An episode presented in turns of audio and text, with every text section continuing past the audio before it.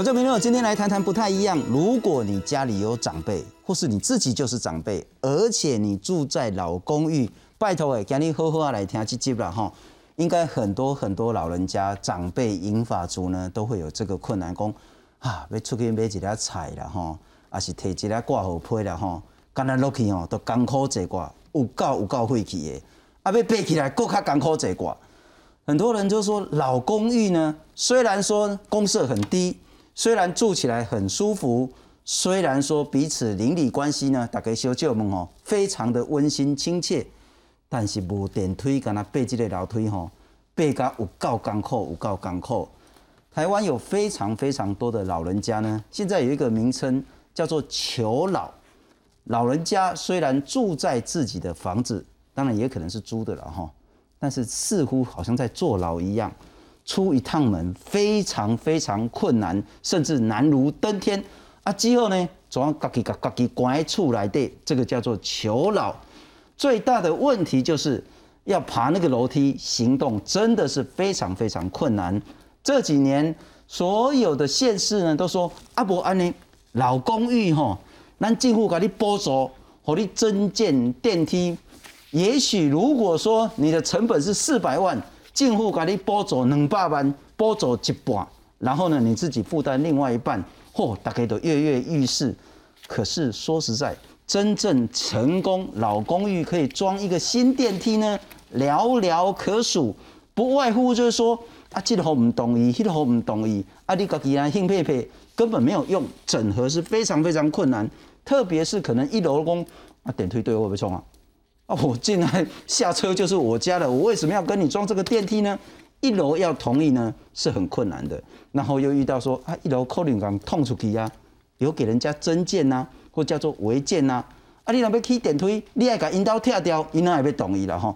啊，过来讲，虽然讲政府有补助，但是你马上搁出来过了十万的啊，这个费用呢，可能也很贵。再来就是讲，啊，正经讲有法度去，你的这个楼梯间空间够不够大？啊，上边来铁头，上边来整合，啊，铁头的人真的有能力去整合所有人，有能力提供重要的资讯之后。电梯的维修管理、电费是不是大家能够出？许许多多的问题呢，变成这个电梯补助的政策看得到吃不到。如果是这样的话，台湾的求老问题怎么解决？今天要来谈这个题目，介绍三位来宾。首先，非常感谢欢迎是，其实长期呢，地方政府跟中央政府也都一直咨询他说，这个求老的问题，在整个政策跟住宅相关法令如何去解决？我们欢迎是学艺工程顾问公司的董事长蔡佳明，蔡董事长你好。哎，主持人好，呃，大家好，灰熊干不下了哈。再来欢迎是呢，其实已经成功帮人家。整合新建了二十几个电梯以上的建筑师王瑞婷，王建筑师你好，哎，主持人好，及各位观众朋友大家好。啊，其实咱一共的一切东西为了讲老人这个所谓的居住权益，老人的生活能不能有效的品质提升？我们欢迎是老人福利推动联盟的秘书长张淑清，张秘书长你好。主持人好，各位呃观众朋友大家好。那你关心这个点推进进，咱先来看麦，台湾有多少的老人都是叫做自我求故，被老房子绑住了他的晚年。钟老先生凭借两根登山杖才能缓缓往上爬，就怕跌倒啊，不敢再爬上去，因为勉强这样一直上去的嘛，怕恐怕再走到一半又会往后退。走到二楼就气喘吁吁。想要回家，中途还要休息好几次，是有点不想下楼。可是有时候要复健呢，要什么要，非要下来不可。这里是建潭整宅，属于小平数的集合住宅，屋龄将近五十年。随着时间流逝，居民逐渐老去，环境也不再友善。菜男男子就这样子丢啊，真的没有骗人的。在没有增建电梯之前，行动不便的老人只能囚禁在小小的老宅中。背上来就没有出门，从来不出门。有这样的住户？对啊，很多个啊，我们这栋很多个啊。全台有将近四十三万老人都面临类似的困境，住在没有电梯的公寓内，他们外出采买、就医都很困难，一个不留神就可能跌伤。增建电梯是常见的解方，但容易遇上住户意见分歧的难题。如果想靠爬梯机，操作又不易，究竟该如何协助长者跨出老宅，是即将迈入超高龄社会的台湾不得不面对的挑战。记者综合报道。哎，秘书长，我先请教你，你对一些是大人都较了解了哈。嗯。电梯有没有对长辈住公寓真的差别很大很大吗？哦，当然差别很大。啊，有电梯伊都袂用求老啊。呃，因为那个对长辈来讲话，他能够跟他呃生活里面，除了他的健康，健康因素会影响到他的移动因素。是。那移动因素会里面的部分是跟社会呃社会参与跟社交的行动部分。那如果说他现在因为他的健康因素、慢性病的一个因素，让他肌耐力呃下降，所以他变成很容易跌倒，或甚至害怕跌倒，所以他就不敢。呃，太多移动跟不敢出门。是，那你想想看，那个爬楼梯，尤其我们传统的公寓，它的楼梯是那个非常陡的，是，那他就会害怕。第一个他自己会害怕，我这样上下楼梯是不是会跌倒？那第二个是家人也会害怕，你这样长长的上下楼梯，万一跌倒，然后去住院，然后又要做照顾，所以他就因为很多的害怕跟一些环境的障碍，所以他就干脆就尽量让自己少出门。那我们都知道，尽量少出门之后。这样子，它就会降低很多的社会参与跟人际互动，是就会产生另类的所谓的孤独死。好，这个就是未来在社会里面很多孤独的部分，因为所以为什么现在在推所谓的社会处处社交处方签的概念？所以它不是只有吃药，它还要很多的人际互动的这个部分。那当然，如果说今天有一个很好的一个移动的一个工具，就像电梯这样的移移动工具，它就可以帮助他更多可以降低这个障碍，因为平面移动跟会是垂直移动，跟是要去走楼梯这样的一个。呃，这样的一个移动的一个障碍，它的差异是有不一样的。健康会影响他的移动能力，对，移动能力会影响他的社交情形，是，社交情形又回过头来影响他的健康，对。那如果说你可以走出去，理论上呢，它不但它的社交会变好，它的健康也会变好，是，这个环环相扣。对，结果你那不摘掉出去，把自己关在房子里面呢，那我们当是跟他高多年哈，它整个包括肌力啦，包括整个身体状况都会快速的下降。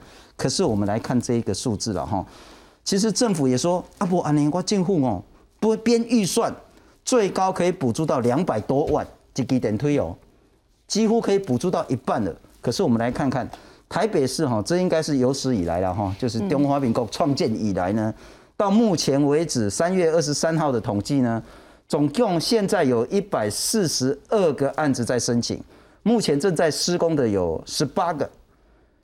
中华民国有史以来在台北市有补助的电梯，十几年，十几呀哈。那新北市两几年，桃园没有，台中七支，台南一支。那我请教一下那个董事长，这很显然是一个很大很大的问题。住在公寓的人很多很多，住在公寓的人绝大部分都想要说可以增建一个电梯，政府也拿出预算要补助你，结果不是十二就是零，怎么会这样？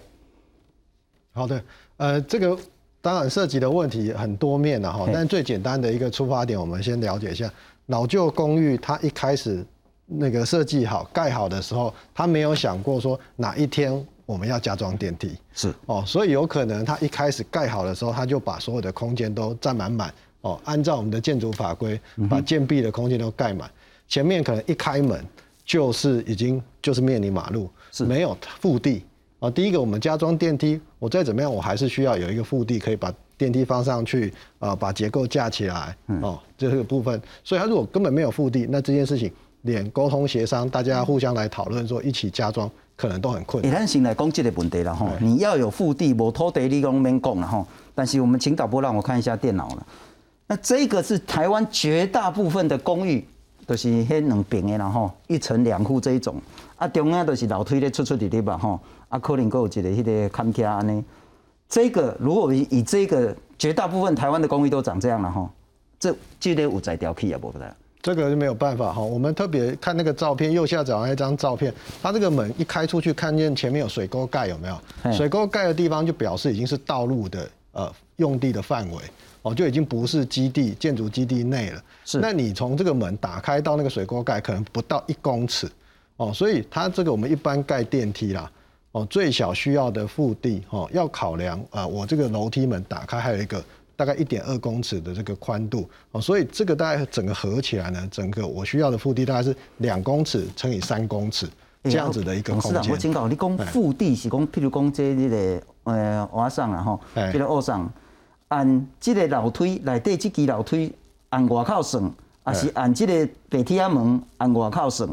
到底那个腹地是要怎么算？哦，一般我们比如我们假设不动到里面了哈，因为我可能还是要说整个这个呃电梯用外挂的方式挂在建筑物的外面哦，然后再去跟墙贴在一起或者什么方式接在一起，所以我们就假设是说，哎，这个它那个呃不是有这个瓷砖面哦往下哦，那整个这个上去如果假设都是可以。连接起来的这一块，所以一定是在门的外面，通常是这样子，除非它是要动到整个里面结构。所以换句话说，你说腹地要三公尺，是这一个地方，从这个门，就我们看右，呃，这应该算大家看到右下角，哎，从这个门往外去看，如果你有三米平方，三乘以二，就是三乘以二的这个面积的土地，才有可能盖一个增建电梯。对，啊，这个土地。可能是市政府的，敢袂使讲甲市政府协调讲，啊无讲甲你租，啊看一个月租金偌济，啊那敢袂讲一？诶，因为外面已经是马路了，吼，啊道路的这个部分，大家看前面这条路实际上也不宽呐，吼，是，所以这条路基本上已经可能呃窄到说你也没办法沿街停车了。哦，所以而且甚至我们还有消防安全的部分要考量哦，所以我们大概一般的建物，按照我们建筑技术的规则来讲，也不能把房子盖出来，盖到马路上，盖超过你的基地的范围，这是一般我们建筑技术规则所不允许的，法规上不行，因为这个涉及到公共安全哦的问题。了解。换句话说，如果你家这个北天安门出去呢，根本没有空间的话。你就可以转台了，不用再继续看下去了，然后。哎，也不一定啊，哈，就是说你有可能你有后面嘛，啊，也有社区哈，嘿，奥不对行啊，我我们有遇到说有前面有楼梯，后面也有楼梯，哦，啊嘿，真正是不错，那当时设计有比较好的考虑啊，所以我们还可以说啊改后面那一只梯，OK，啊也有说真的也有社区是把整个楼梯装在里面的。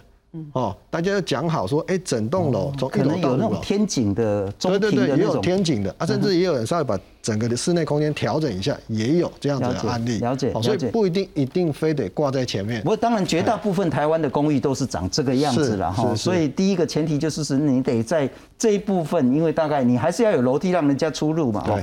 所以大概这个面积呢，只要有三公尺乘以两公尺，哎，这么宽。啊，敢未使咱电梯做个细台，敢就一定要创个遮大台。会使会使吼，就是说，我们现在讲这个有点是稍微比较好一点啦，施工什么大概都比较没有问题啦，吼。啊，跟大家稍微简单报告说，我们一般最小的这个电梯啦，哈，一般我们技术上实际上可以做到很小很小。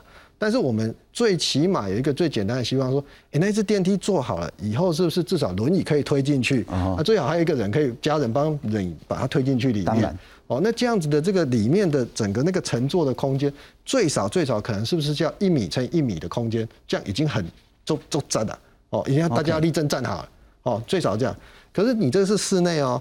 然后你外面当然你就要考虑说，哎，你有缆绳嘛，哈，电梯缆绳，还有平衡锤嘛，哈，这些设施设备，再加上它这个呃外面的这个设备之后，你还要有结构啊，嗯哼，哦，你可能要用 H 型钢啊架起来啊，是，然后还有外皮啊，是，哦，所以这样子的电梯的整个架好之后，大概一米二乘以一米六，哦，大概差不多这样是最小。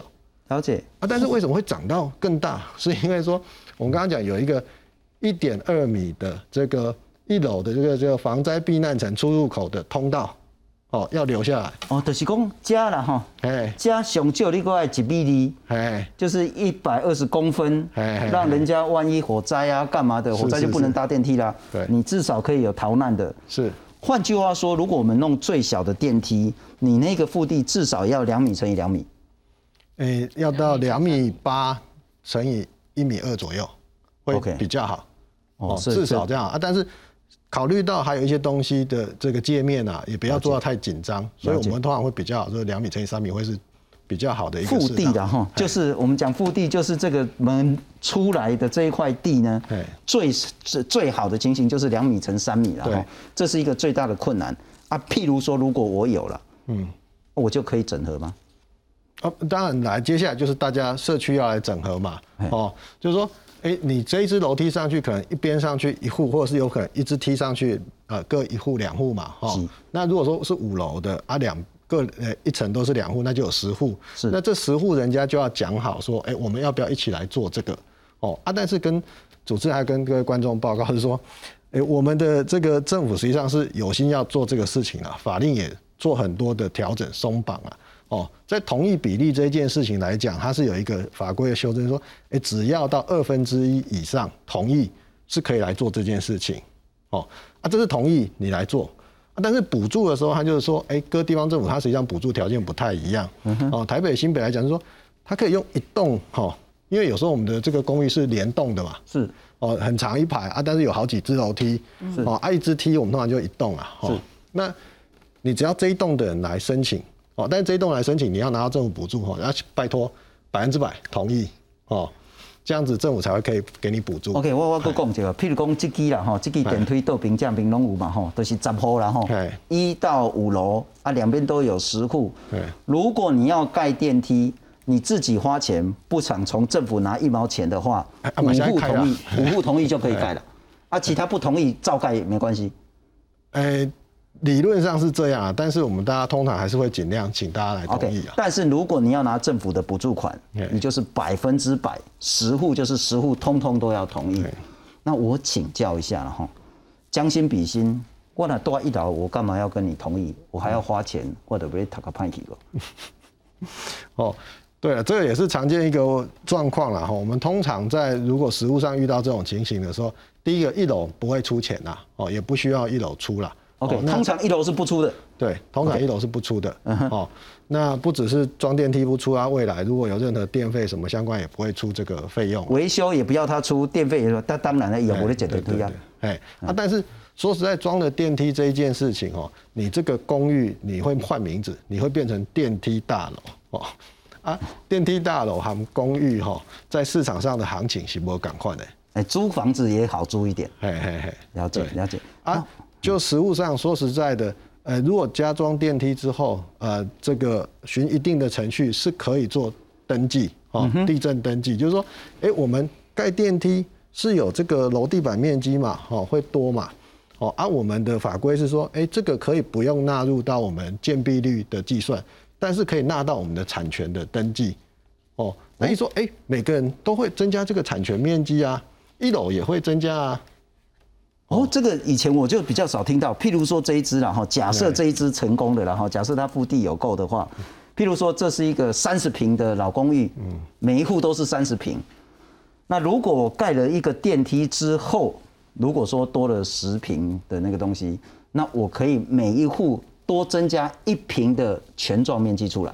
对，假设如果面积有这么大哈，但是我们有面积有上限了，哦，对啊。但基理理论上，这个东西如果说可以完成地震登记，那就大家可以来哦，约看约定的时候是怎么约定，来做一个完整的一个地震登记之后，了解大家产权面积是可以增加。不过这个可能会有很多技术上跟法令上的一些层层关卡要突破了哈，这是对一楼的诱因。但之所以刚刚复地是一个原因，董事长您所接触到的案例不成功，绝大部分都卡在哪里？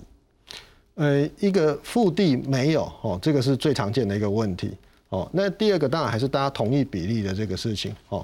我们还是会希望说，哎，整个最后大家会去申请补助，还是希望可以这一栋楼的人都百分之百啊。但是呢，我们有遇到一种状况是这样子哈，给大家看一下这个案例啊，还是荧幕上会有这个案例。有有有，啊，这个哦，这个很多的这个大家看这个呃画面就了解哈，就。他真正想要加装电梯的只是其中一栋，可是它是同一张死照里面是三床，哦，三大床的建物，哦，那意思说，即便只是二分之一要同意，哦，那但是呢，你却要这个三大床的人的二分之一，不是只是你这一只这一栋的这个人，哦，这边所有权人，这一栋可能只有五户或者有十户，可是他整个三大床里面可能是五十户的人。但这五十户里面的扣掉这一栋的其他人，通通都不会用到这一支电梯。他所以他是用同一个执照，对，同一个执照来去算修改这个法令政策啊。哎，对，但是这一块现在还没有，还没修。了解，这又是另外一个问题了哈。我们先谈悲观的，接下来我们要谈乐观一点。我请教一下建筑师，是那为什么在这么艰困的情形下，你还可以整合二十几只的电梯出来？好，其实呃，原则上我们整合的所有的电梯数量大概在两三百只了啦。哦，两三百只了，所以其实我们我们整合完成二十几只，其实是比例也不高啦。OK，老实说比例也不高，就是你们去协调两三百，可是最后成功大概二十多。对，那原则上呃，跟刚刚一样，就是说我们其实，在整合过程中常常遇到，就是整床有好多栋的建筑物，那个腹地是一整个社区。那你在沟通协调过程当中，我们其实有一个案子，它就是所有权人土地所有权人九十一户，嗯哼，那我们就取得四十六户的所有权人同意。才来增建电梯，好，那一个社区里面有三支要增建电梯啊，总共八栋这样，那这个是最大的问题。我们也有整合一些在呃文山区的山上，那它是一个地号，就一笔土地的地号，上面有十几栋建筑物，好，所以那个整合，即便它腹地有，它其实要整合起来的难度也太高了，嗯哼，好，所以我们通常觉得无法成功的原因，第一个是你的地号上面。的所有权人太多，好要过半同意这件事情不容易达到。第二个就是腹地不足，刚刚也有也有说明，就是大概两米乘三米，面宽三米，深度两米，好，这个是呃最乐观的说法。好，那当然我们做了很多案子，其实都没有这个条件。那可是因为地形都不一样，有些可能是很深，深度可能有四米，面宽可能只有两米三，我们还是可以协助他盖电梯，但是我们有很多种不同的设计。嗯哼，那。在这个过程当中，当然我们最大的卡关点就是在这个避难层出入口一楼需要一米二这件事情。是，那这件事情其实中央这个内政部营建署有听到这个声音呐，哈，也在今年的七月已经修法了，所以呢，避难层出入口缩减为七十五公分，好，所以其实造福了非常多可能以前不能盖的案子。但是呢，回过头来我们再来想，七十五公分的出入口，民众真的能接受吗？好，这个是实物上的问题，这已经不是法规上的问题。因为七十五公分，他将来在搬家的时候，他可能都要用吊车。好，那吊车吊上去，可是因为台湾的民情其实大部分都有这个阳台加铁窗的习惯。好，所以到底可不可以搬进家具，这是一个很大的困扰。好，那这个是一个问题。搬家是我觉得到其次。对。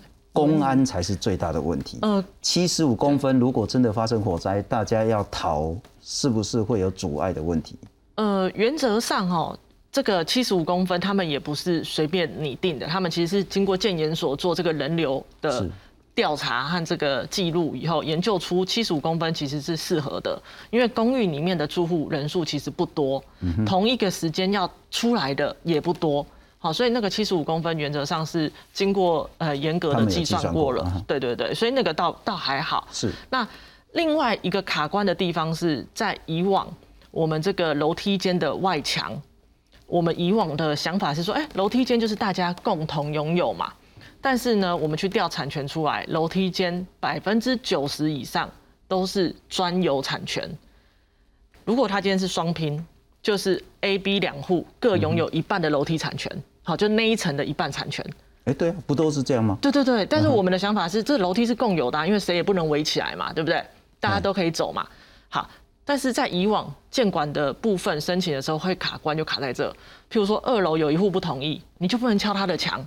了解，那是他的财产。对 对对，他的财产，所以就变成说，在整合上好不容易大家都同意，就偏偏一户不同意，那怎么办呢？就变成说，哦，那二楼就不要开口了，他开在三楼，从三楼走下来。好，就是就是没有这个，以前常会遇到这种状况。那现在呢？呃，内政部也修法了，在四月中修法。那他修法的过程就是说，以后这个楼梯只要二分之一同意，不管是专有还是共有。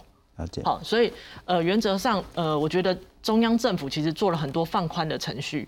那我们也在思考说，很多失败的案子哈，有一些卡关在法规上的，我们不认为它是失败啦，就是应该说法规的突破还没成功，好，所以那些我们还是有部分案子还在努力当中。不过建筑师，我们来看看，然后给大家一些希望了哈。好，但我看到说好像都是比较贵的地段才有办法去真的增建电梯，我好像也比较少 看到那一些呃，就是地价没有那么贵，但是不管是你住在黄金地段，还是蛋壳区，甚至那个蛋的外面区，老人家就是老人家，他就是没办法爬公寓，就是那个限制。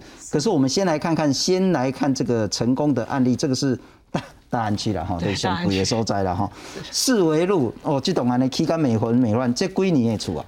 这个四四十几年的房子，四十几年的房子，我们也许来看看 before 跟 after 了哈。这个是 before，对，before 的时阵呢，这就是其实虽然它黄金地段，但是钨矿其实跟台湾的老公寓就差不多了，然后很多电线啊什么的，这个就是所谓的我们要盖电梯的位置啊，这刚好两米乘三米，没有，确实没有。所以我我是说，我们刚刚说两米乘三米，这是非常非常。理想的一个数值，但是我们其实大部分的案子都达不到这个数值。OK，那这个案子很特殊，它其实是一个在三角地上的一个电梯增建案。好，那它的腹地就是三角形的。好，它出来以后刚好是在道路倒角的地方。是。好，所以那个三角形上面要配置电梯，根本不可能再配一个一米二的出入口。好，所以我们的出入口会打在一楼。好，一楼的这个呃店面会损失一部分拿来做公共梯梯。提供这间啊，对，从这边卡一挂掉。对对对对。嗯，啊，伊那边。哎，我们运气好。伊就是背。对。好，好，那他又没有办法用电梯，因为对他来讲，一楼根本用不到，而且要敲到他家。是。他也同意。同意同意。了解。我们运气好。好。所以。呃，在电梯增建的过程中，其实非常困难。虽然它有一个三角地，看起来好像也不错大，是。但是呢，我们经过与结构技师还有电梯设备厂商多次协调，好，从不能盖电梯到可以盖电梯，六十乘六十，好，它盖起来就跟菜梯一样了，对不对？是。那业主当然不满意嘛，好，那我们就再继续努力，那继续努力改结构，好，改建筑设计，最终得到一个八十乘九十的室内空间的电梯。了解。那我们来看 after 了哈。After 的必然呢？嘿，对，好，我们要给它 key 起来。对对对对，我们其实应该有提供照片，下面应该有照片，已经已经盖起来了。这个就是电梯嘛，哈。对对，咖啡色那那对，这个是电梯室内的部分。对，好像也有一小段影片的样子。对对对，没错。我们也许来看一下你们的影片。呃，看起来如果是住在这边的那些老人家，要推着轮椅就方便很多很多了。没错，确实是。这个就是。后来盖成的这个样子，对，呃，这个对，我们可以边看了哈。是，好，刚那个问题是说，又不是每个人都住大安区。对，没错，确实是我们在整合过程当中，我们最常成案的地方，确实是在大安区、松山区还有信义区。是，好，那呃，很现实的问题啦，就是某一个程度，你要盖电梯，真的跟口袋。有没有钱有很大的关系？那当然你就说，哎，政府有补助两百二十万啊，或两百一十六万，或三百二十万。新北市三百二，台北市两百二。新北三百二。他如果在明年年底盖完的话，他可以领到三百二，他多一百二十的这个加码。OK，好。那呃，我们就想，哎，他补助那么多，怎么可能不盖？要是我，我一定盖啊，对不对？但其实呃，整合很不容易。好。不同楼层出资比例的讨论也很不容易。嗯好，那我们通常去整合的时候，出资比例我们会跟就是住户们讲说，今天你出多少比例的钱，你就可以登记回多少比例的建物产权，领回多少比例的补助款。所以，当你出百分之五十的钱，你就可以登记完这个总楼地板面积的百分之五的建物产权回到自己身上。好，所以在好的地段，大家抢着要出钱。了解，好，因为比营造成本来的划算嘛，哈，就是这个建物产权。那呃，在比较辛苦的地段哈，我们在讨论的过程中，确实是很多困境，因为大家就会比较对于这个费用的部分有比较多的琢磨啦。好，对，那再加上现在的这个原物料的上涨，营建成本的飙涨，OK，好，所以现在其实增建一支电梯，我都跟民众讲说，你心里要准备。可能会到五百五十万，可能要可能要到五百五十万。我们最近有一个案子真要盖，五百五十万是从南到北大概都这个价钱。呃，我目前就只是做双北而已。不，那你盖电梯，屏东山上盖跟台北黄金地段盖那个成本不是都差不多吗？物料差不多，但是工可能会有差啦，工钱可能会有差。了解啊，不过我们来看看钱是最重要的，然后讲到钱才是最大关键。呃，我们用的是伯特利建设的一个案子，他就网络上直接这样讲了哈。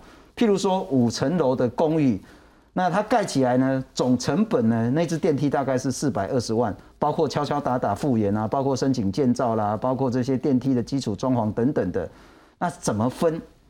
现在大部分哦，一楼是不出了，那五楼就是出百分之四十，啊，四楼就是三十，啊，二楼就是百分之二十这样子，啊，就是看你怎么谈了哈，就是一楼层越高，出资比例就是越大，这也合理。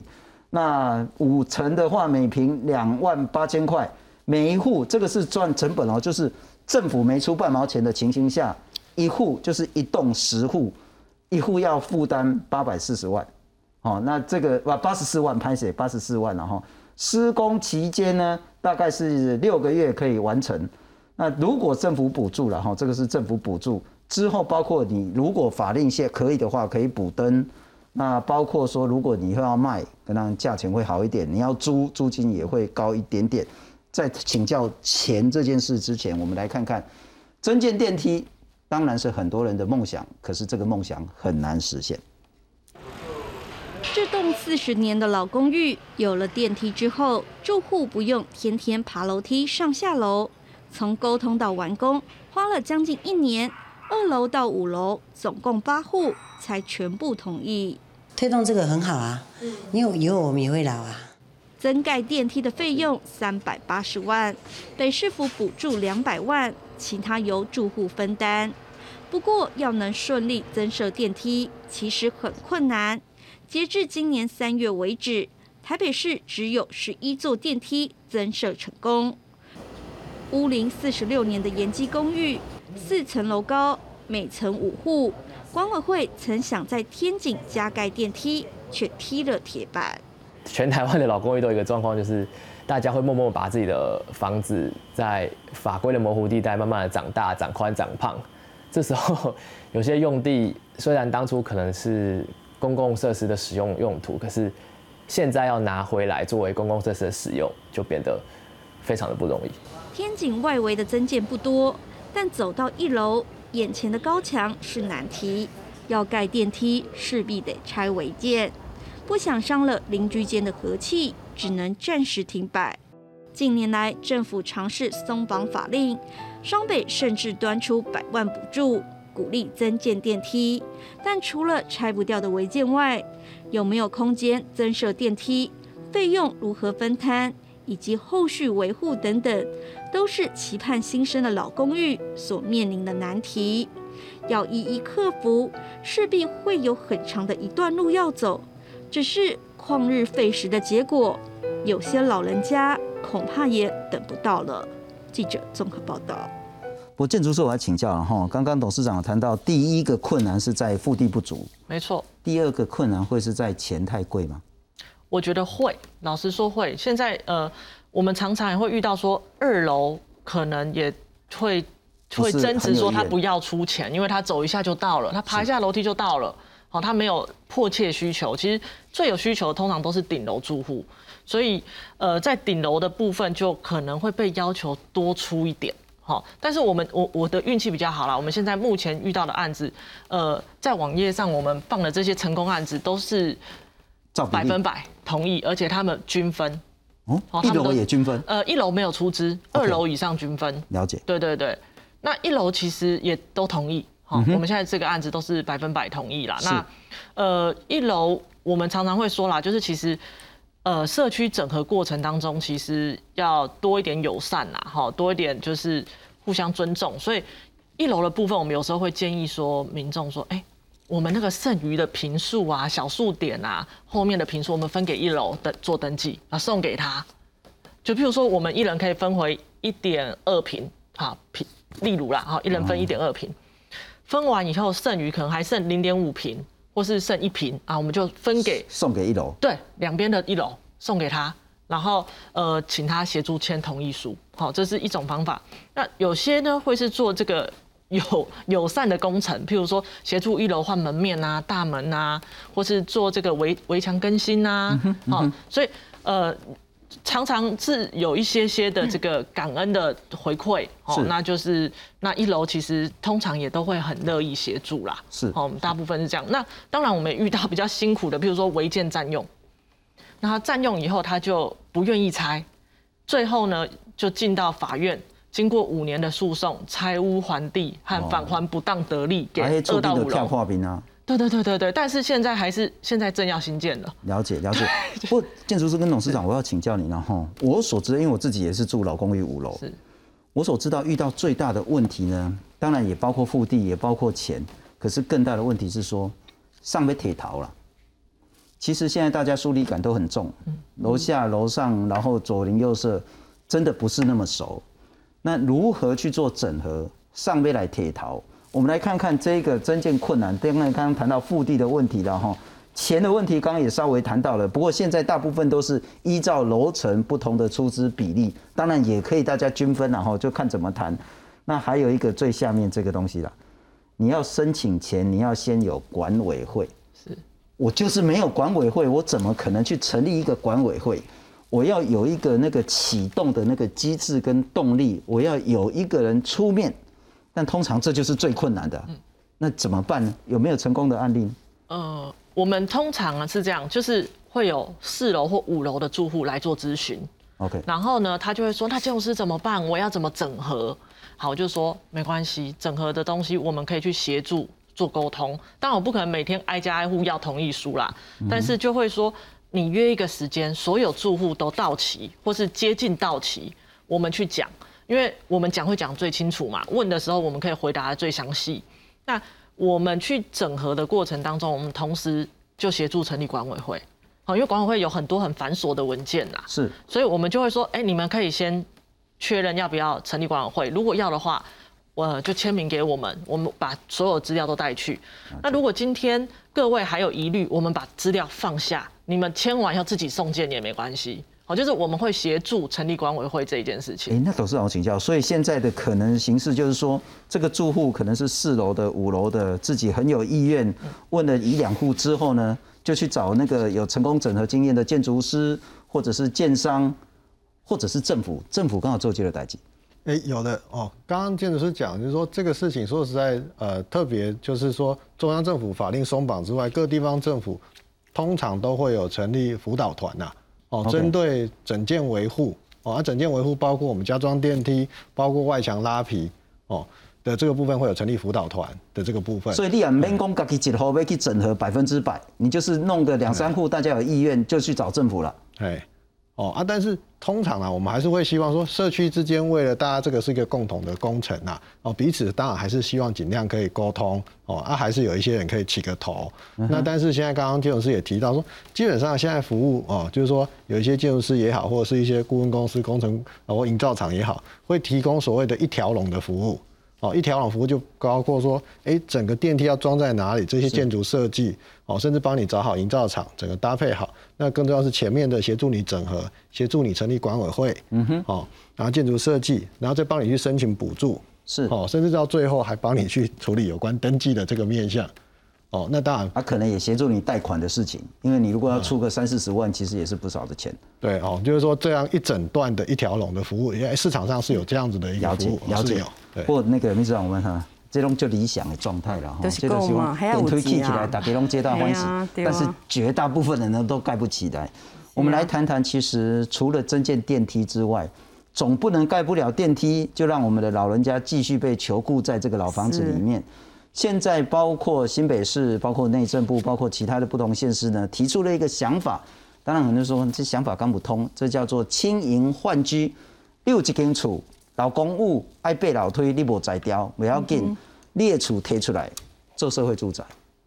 啊，你再去甲地方政府讲，啊，我厝摕来，互你做社会住宅，你爱一间社会住宅有电梯的，大了有舒适的，互我大，就这个叫做轻盈换居的概念。我们来看看换居是否能解决求老的问题。新北市屋林在三十年以上的住宅多达七十万户，大多为五楼以下的公寓，并有超过半数的长者居住其中。爬楼梯对他们来说相当辛苦。是越来买菜买菜的时候我的菜，最最最重要是越来越有负担。为此，新北市政府推出高龄友善换居方案，只要年满六十五岁的长者，拥有一户十五年以上的公寓，就能够免抽签，甚至有机会免费住进社会住宅，而原屋转做社宅出租。首波试出三峡新店，总共三十四户社宅，但考量公平性，最多只能住六年。六年后呢？六年后。我同样要回到原来的问题。如果我还没办法买房子，那我不是又要回到我的原来的房子？爬楼梯对我来讲会更辛苦。不光是年限问题，许先生认为，常年住在原住所，有熟识的邻居朋友，习惯周遭的生活机能。如果要搬家，所有事情都要重新调整，其实很折腾。期盼政府能够更细腻思考老人处境，才能让他们安享晚年。记者综合报道。我们当然清楚这个换句有很多很多的问题，但是也要鼓励政府一直努力要去解决这个问题。然后现在看起来真的不是那么成熟。我们来看看，第一个不成熟是量很少，对，量太少。第二个，你说六年啊，六年你要叫几代人不要那搬厝了。啊，个搬登来说，我原来的所在，阿么给讲的啦吼。不过我们来看看内政部从今年六月开始呢，社会住宅包租代管有第三期的计划。你自己的房子拿来做社会住宅，你再去找一个社会住宅，当然也会牵涉到说你生活区域改变的这些不方便的问题，也牵涉到数量不保证你一定申请得到，也牵涉到只有六年的居住期限等等的。我再请教秘书长，不管是换居或者是其他的方式，有办法解决求老吗？呃，我觉得是以目前台湾的那个建筑跟住宅的状况，尤其都会区，我觉得这是很难的。因为为什么？因为现在台湾因为超高龄社会的来临，事实上目前三百八十万的老人，那大部分老人事实上现在都是呃几乎是集中在都市的一个状况嘛。是。那偏乡又有偏乡问题，所以我们就有一句名言是呃最远的距离叫做垂直距离。它确实还不是那种平面距离，最远距离是这部分。那陈总刚刚那个呃主持人刚刚提到，它的量这么少。好，那这整个的新北市才试出三十四三十四户社会住宅。那之前我们民间团体有一个那个呃筑盟，我们也去倡议说社会住宅应该要释放更多的空间出来。好，但是它确实是难的。好，这个是呃不行的。好，那再来就是说呃刚刚讲到是轻盈换居，基本上它就是留房呃留房养老，也就是说有点事实上包租代管结合包租代管的概念，是因为老人本身你要把他房子卖掉，他还是有社区。